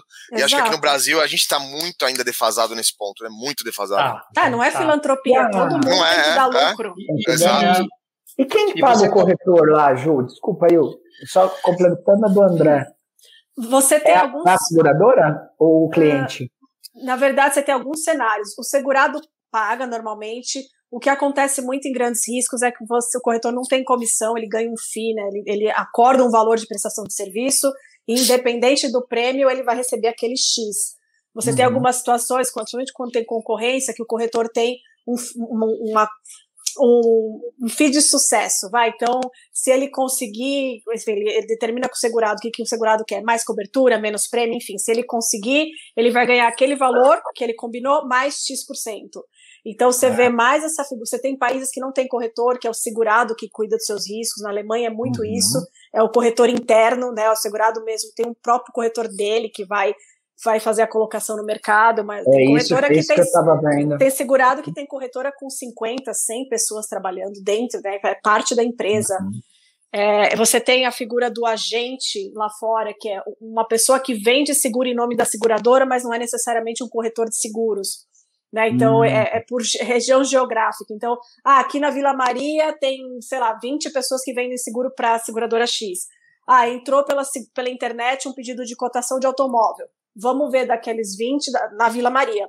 Vamos ver daqueles uhum. 20 da Vila Maria o que tem menos trabalho, passa para ele tentar fechar o negócio. Uau, olha então, você aí. tem esse cenário também lá fora. É porque eu, eu, já ouvi, né? Eu ouvi em relação aos assessores aí, aos agentes autônomos de investimento, né? Com essa coisa do Brasil abrir, e que é, em geral aqui ele ganha da, da né, a corretora ganha da, enfim, da XP, seja lá de quem for, uma parte do que o cara aplica, né? Então, no final do dia, a remuneração dele está vindo da instituição onde ele está levando o dinheiro para aplicar. E aí, do ponto de vista de, de isenção ou da escolha dos melhores produtos, isso pode ser prejudicado porque, né, é, naturalmente, pode ser que ele leve esse dinheiro para o lugar que ele ganha mais e não para o investimento que é o mais certo. O, o Itaú ia bater nessa, né? Quando o Itaú se estranhou aí com a XP, eles iam bater nisso, né? E aí eu fui ver que em outros países do mundo, de fato, é diferente. Então você contrata um assessor financeiro que você confia e você paga para ele, né? E você trouxe uma estrutura aqui muito legal, que esse FII no final do dia é um pouco disso, né? Se, você conseguir colocar o meu risco em condições melhores do que eu estou imaginando, é você ganha alguma coisa. Isso muda o jogo um pouco do corretor no Brasil, que hoje ele recebe pela seguradora, né? Se ele começasse a ser escolhido pelo cliente e remunerado pelo cliente, fala-se que aí, a, a, aí tudo muda, né? Aí toda a relação uhum. muda. Acho que a gente demora para chegar nisso ainda. É, mas é, é um caminho, né? É um caminho. E, ah. e eu, eu acho legal, porque eu, a, a Ju acho que pode falar com mais propriedade, mas eu acho que lá fora o corretor ele tem ali uma, uma, uma participação muito mais efetiva na vida do segurado. Ele é, ele é como se fosse um médico da família, ele é como se fosse um advogado da família, né? Então, uhum. isso acaba ajudando, porque aqui não, aqui quando eu quero fazer um seguro de automóvel, eu falo com o corretor A. Aí eu quero fazer um seguro de vida, eu geralmente falo com o corretor B. Consórcio, corretor C. Ou seja, é, e, e, eu acho que isso acaba atrapalhando um pouco o desenvolvimento, né, Ju? É isso mesmo, lá, lá, lá, lá o corretor, ele, ele acaba perpetuando aí gerações de uma família, atuando, trabalhando e sendo remunerado por isso, né? Como você trouxe aí. Olha, meu anjo, assim, você bem transparente, linha, nas linha, na linha pessoal, assim, de seguro de pessoas, eu não sei te dizer muito como funciona. O que eu vejo bem na área de grandes riscos, é, você tem países que o, o segurado ele tem um corretor técnico e um corretor comercial. O corretor hum. técnico é o cara que entende a operação do segurado do avesso e ele desenha o clausulado do segurado. Porque Uau. você tem sério, ah, tem países que caraca. ele desenha o clausulado que o segurado tem que ter, e aí ele vende o clausulado, independente de prêmio, ele vende a estrutura do clausulado para seguradoras. Aí as seguradoras vão dar, o seu, vão dar a sua opinião. Se dá o produto vem do cliente. Se dá Caraca, se não dá. Meu. aí quando ele acha o, a estrutura de, de clausulado que é mais aceita, aí vem o corretor comercial para botar preço nisso. Agora, agora eu tô curioso com uma coisa aqui. Me permita, me permita. Esses dois corretores que você falou, o comercial e o técnico, ele tem a mesma formação ou não? Normalmente não. Assim, não? eu vou te dizer Formação assim, que eu digo aqui, nem aqui, ó. O cara se habilita aqui como um corretor. Como é que funciona lá isso? Fred, não. Oh, perdão, André. Eu não sei detalhe, se todos é. eles têm, se todos eles têm esse controle que tem aqui da Suzep é, querer cadastrar todos ah. os corretores, eu não sei o detalhe. Mas o que eu vejo é que a bagagem técnica dos corretores ela é muito forte, muito forte. Assim, é muito grande. O corretor ele consegue sentar com você e discutir clausulado de uma série de produtos. É, é assim, eles, eles são bem especializados. Em Londres você tem uma série de institutos de capacitação profissional, e aí, enfim, os corretores que têm mais certificações são os que conseguem as melhores contas, então o mercado estimula essa capacitação dos corretores é, para que eles tenham essa expertise e possam sentar com o subscritor e discutir de igual para igual. Entendeu? Cara, então, esses é... caras, eles, ah, eles, tomam, eles tomam outro leite, velho. Porque eles são muito inteligentes. Eles tomam muita cerveja. Olha, é, é, oi. Não, não, mas aí, peraí, eu vou reivindicar meu cérebro aqui. Eu tô acompanhando ele, pô. Ó, Cara, você tá no lugar errado, irmão. Você tá no lugar é, errado, irmão. O sol, o sol não, não, não tá no lugar errado. Né? tropical aqui. Pô, velho, é, não é possível. Olha o que eles fizeram com o alto, né? Eu, eu achei genial, tá? O seguro seu, não ser do carro, já tá. Agora os caras vêm e dividem. Eles falam, não precisa ser bom todo mundo tecnicamente, né? Você é o comercial. Ah, beleza, racha aqui, ó. O cara que é técnico, ele desenha o cliente pro segurado num nível que o clausulado é feito por ele Aí fala assim: essa é a demanda, isso é o que nós precisamos atender. Agora você vai lá e, e chama seus amigos para jantar, almoçar, né? Se fosse aqui, vai no Figueira, tal, fuma charuto, toma vinho e bota esse risco no mercado. E os caras vão. Isso é genial, cara. É, assim, não, é outro, é outro, animal, outro level. Tá louco. Outro level. Ah, sensacional, viu? E é bom, porque quem sabe, né, meninos? A gente chega aí num futuro próximo ou meio distante, não sei. Mas um dia a gente chega aí nesse, nessa maturidade. Eu acho que isso, é, uma, é isso a gente pode resumir como maturidade do mercado, né? É maturidade. É. É. É. Mas, mas é isso, sabe? Quando, quando eu, quando eu, quando as pessoas me perguntam, né? Puxa, por que, que a gente ainda enfrenta tantos desafios do ponto de vista econômico, do ponto de vista político, do ponto de vista social, e, empresário? Eu sempre falo, falo, gente, é, a gente também tem que pegar leve algumas questões, que o nosso país tem apenas 500 e poucos anos, né? A gente pega uma economia como a Ásia, como a Alemanha, né? A Alemanha já enfrentou duas grandes guerras, a Europa foi reconstruída do zero. Então, eu acho que quando você olha para isso, a maturidade vem também desses desafios, né? Sim. É, é um pouco disso também, não tem jeito, né? Claro que, pelo amor de Deus, não desejo que a gente passe por uma guerra para aprender. Para ver se aprende, né? A, a, a, galera do chat concorda com a gente, ó. É. A Renata colocou, ó, não só engatinhando. A Si também colocou, é outro nível. Deixa eu ver quem mais. A Paula, ó, outro nível. Sonho com essa maturidade no Brasil. Bacana. Eu acho que também a gente está vendo aí algum, alguns movimentos né, de seguradoras, até corretoras que estão vindo para um lado mais digital, não da venda online, mas com uma cabeça diferente, né? E eu acho que isso vai. Esse ano, principalmente, a gente deve ter algumas novidades aí, né? Com, com relação a alguns produtos. Você tem acompanhado tá... a Solange, Ju? Da, da Suzep? Você tem acompanhado a gestão da Solange na Suzep de perto? Algumas coisas. A última tá. que eu vi que me tocou o coração foi essa, essa flexibilidade dela para seguradoras trabalharem os clausulados e poder misturar ramos na mesma pólice. Isso é muito comum lá fora, né? Alguns, alguns programas de seguro que, que são atuários que sentam com advogados para desenhar junto com o segurado, e aí ele coloca todos os ramos juntos e eles trabalham em, em contratos de três a cinco anos de vigência, com uma sinistralidade acordada com o segurado, que se passar daquele limite, ele vai pagar a diferença para que fique naquele limite.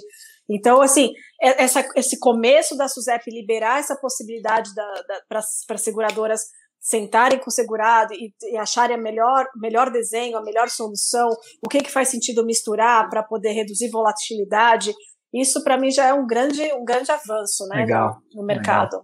Legal. Bacana. É, é, eu acho, eu acho, Ju, que a gente precisa é, amadurecer também o consumidor, porque aqui no Brasil o consumidor ele tem a, a, a ideia de que quando ele causa um sinistro, quando ele induz um sinistro, quando ele frauda a seguradora, ele tem a ideia de que ele está levando vantagem. Eu acho que falta um pouco disso. Sabe, seguradora tem dinheiro, seguradora. Isso, o que é pagar um carro de 50 mil? O que é pagar um carro de 100 mil? Sabe, eu acho que às vezes é, é essa consciência também tem que vir do consumidor. Porque o que ela trouxe aqui, meninos, né? Olha, vamos traçar esse prêmio, mas dependendo do seu comportamento, você se dispõe a pagar um pouco mais. Aqui no Brasil você não vê isso. Aqui no Brasil é meu seguro nunca pode aumentar. O risco aumenta, o seguro não pode aumentar. Então, eu acho que falta um pouco dessa consciência, não é, Ju? Você não acha? Sim, sim. Sabe, sabe o que ia falar? Eu, eu, pegando o teu gancho aí, eu, eu, na verdade, eu acho que somos nós, né? A gente tem uma cultura aí bem, para não falar um nome aqui pesado, mas ó, eu vou dar um exemplo, o Fredão sabe disso. Tinha, direto lá na seguradora que a gente trabalhava, que era francesa, vinham os, vinham os gringos fazer. Tinha um nome lá, né, Fredão? Acho que era, era, era uma espécie de auditoria, mas tinha um nome lá que eu não lembro agora. Não, sei, não lembro o nome que era. O cara vinha, ele ficava na tua mesa, como que era? É uma, tipo, tipo uma inspeção, né? É, mas tinha um nome lá, tinha um nome bonito lá que eles faziam. Tinha, tinha cara, mesmo. você mostrava atividade para ele, interna na seguradora, o cara ficava olhando assim para você, ó. Ele achava o tempo todo que você estava enrolando ele. Ele achava o tempo todo que estava falando uma coisa que não era verdade, só para dar um, um somebody love ali, para ele poder ir embora pra França e falar assim, ó. Cara, é, é inacreditável. É inac... você, tinha que, você tinha que falar, você tinha que provar 10 coisas que você o que estava falando era verdade. Então, isso, isso acho que é, é um pouco da nossa cultura e as é. pessoas, né, a galera de fora já chega aqui é, achando que a gente quer levar vantagem em tudo, né? Não só na, na, na venda, mas no, na atividade de maneira geral, né? Uhum. É, uma, é uma maturidade que a gente precisa de fato aí em vários aspectos. Começa no aeroporto, né, velho? Já começa quando ele desce ali, é, ele é. embarca, que ele já vê a molecada ali querendo vender as coisas para ele por não sei quantos dólares. Caceta, é um pedaço de papel aqui, dá 100 dólares, 100 dólares. Aí o cara já, beleza, mas isso acho que acontece nos outros países. Aí ele vai passando, ó, oh, toma cuidado com o táxi que você pegar, assim, não é por nada, mas é, pega o táxi amarelo, pega o táxi da. Aí o cara vai, não dá, é. velho, pra não ir criando um, um, um é. estereótipo, eu acho, né? E, e é. quando eu conversava com o pessoal de fora, tinha um pouco disso, claro, não é só essa jornada aeroporto-casa, né? É, eles escutam as coisas lá fora. E ao, ao, mesmo tempo que eles achavam que o Brasil sempre era um mercado de muitas oportunidades, assim. Ainda acham, né? É, ainda acho. Eu lembro de uma vez uma coisa que eles me falaram, eles falaram assim, ah, pode falar uma coisa? Por exemplo, vamos pegar o mercado aqui de estética, né? Ele falou assim, essa frequência de, de, clínica de estética que a mulher brasileira tem, por exemplo, de fazer duas drenagens, três na semana, ele falou, cara, não, não, a mulher fazer drenagem aqui numa véspera do aniversário de casamento de, de 30 anos, uma parada assim muito especial. Sim, muito, não, não faz a unha, não faz Fazer a unha, né? Básico, não né? a maquiagem. É, é, é. E eles falavam, cara, só esse mercado para vocês é uma oportunidade gigante, porque o valor agregado dos é, produtos é, é, super top, o serviço é muito caro, não é? E tal, tal, tal. E, e, hábitos de consumo. Então, aqui, vizinhos, galera do Uruguai falava assim: eu não entendo o brasileiro no consumo. Não consigo entender o cara dever a mãe para comprar um carro. Não, não, não, dá, não dá, né? É, então, enfim, era um, é um país de oportunidades também, né? Ao mesmo tempo sim, que tinha sim. problemas. É, é, é, e é, legal, né? Oh, oh, oh, nossa, gente, que, que bate-papo maravilhoso. Mas, Ju, estamos chegando num quadro aqui, Ju, que chama Fim de Vigência.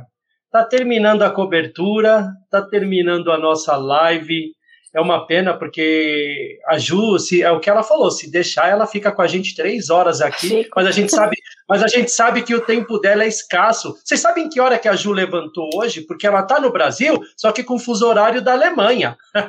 Fala para eles, Ju, que hora que você hoje, começou a trabalhar aí, hoje? No jet lag, eu comecei é. a trabalhar às 5, eu acordei 4 e 15. Uau. Meu Deus do céu, porque nós estamos cinco horas para frente, não é isso? A gente está é, quatro horas Eles atrás. estão, é, é eles é. estão quatro na frente. É, é então, eles vão mudar manhã... para cinco logo, logo que eles vão entrar no inverno e aí volta a ter cinco horas de diferença. Aí vai ficar triste. Ah, Eu espero já estar lá quando eles fizerem isso. Boa, melhor. Ô, Ju, e nesse quadro fim de vigência, o que, que você poderia, né? Claro, a gente já agradece aqui imensamente a participação, adoramos o bate-papo, foi uma delícia, foi leve, gostoso. E uma mensagem que você poderia deixar para os profissionais do mercado de seguros, para corretores, funcionários de seguradoras, de assessorias. O que, que você poderia deixar de mensagem para eles, olhando para o nosso mercado? Você que conhece as duas pontas, né? Então pode falar aí com propriedade. Fica à vontade, Ju, o microfone é teu. Primeiro eu queria agradecer a oportunidade de participar, foi super gostoso. Faria ele, quantas quiserem, me chama.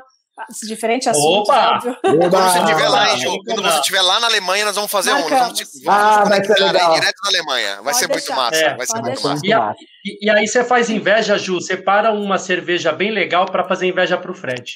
Pode deixar. Faz isso não. Faz isso não. Ô, Fred, vocês vão lá em casa, qualquer coisa, vai passar umas férias lá assim que o Covid deixar.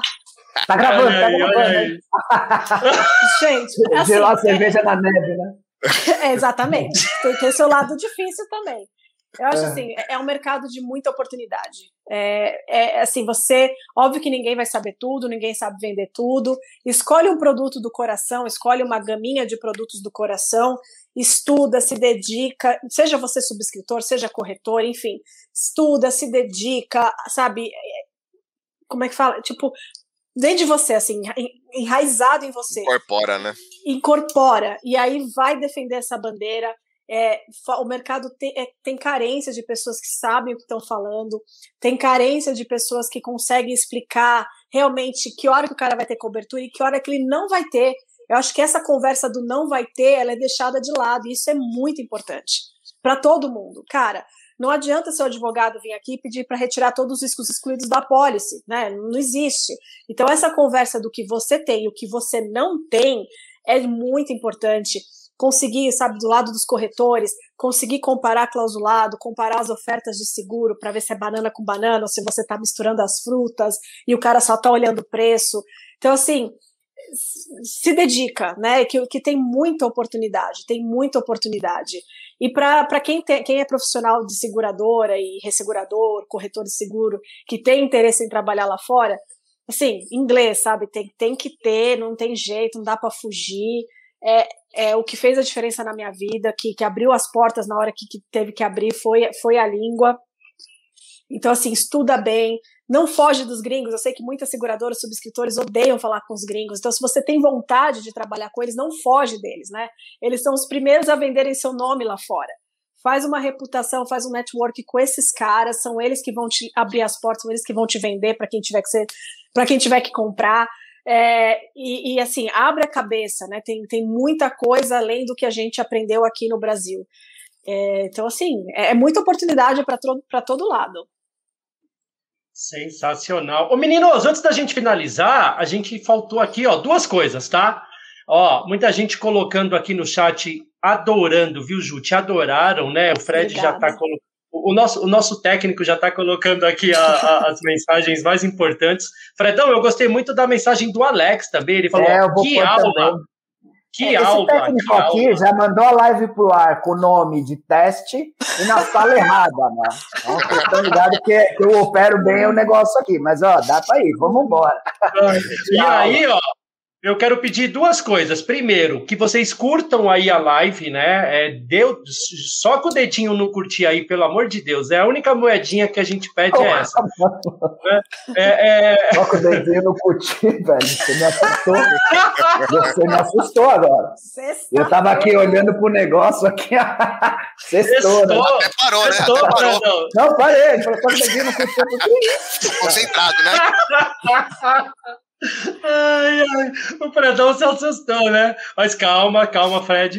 Então, gente, curta a nossa live aqui, se inscreva no canal, tá? É isso que a gente pede, tá? Nossa moedinha de troca. E, meninos, o nosso, o nosso, a nossa selfie, né? Com a Ju, vamos? Ah, verdade, né, meu? Verdade. Vamos lá, vamos lá. É. Boa, boa, boa. Então, galera, galera, ó, já sabem, hein? Já sabem. Agora é o momento da nossa selfie. Eu vou contar até três. Faremos uma pose. Vocês irão dar um print na tela, marcar todo mundo aí nos stories que a gente vai repostar. Marca eu, marca o Fred, marca o André, marca o Segplay. Ju, qual que é seu Instagram? Fala aí pra gente. É Juliana Alves 81. Tem dois As. Juliana Alves 81. E os dois As Fre- grudadinhos. Fredão, Fred tem, Fred aí? tem. Eu mandei. Ah, show, show. Então, também. Show, show. Aí, ó, é isso aqui, show. né? Juliana Alves 81, com os dois. As. Vamos lá, então? Bora, bora fazer, então, a nossa, a nossa selfie? Então, vamos lá? 3, 2, 1 e... X! Valeu! Show! Oi.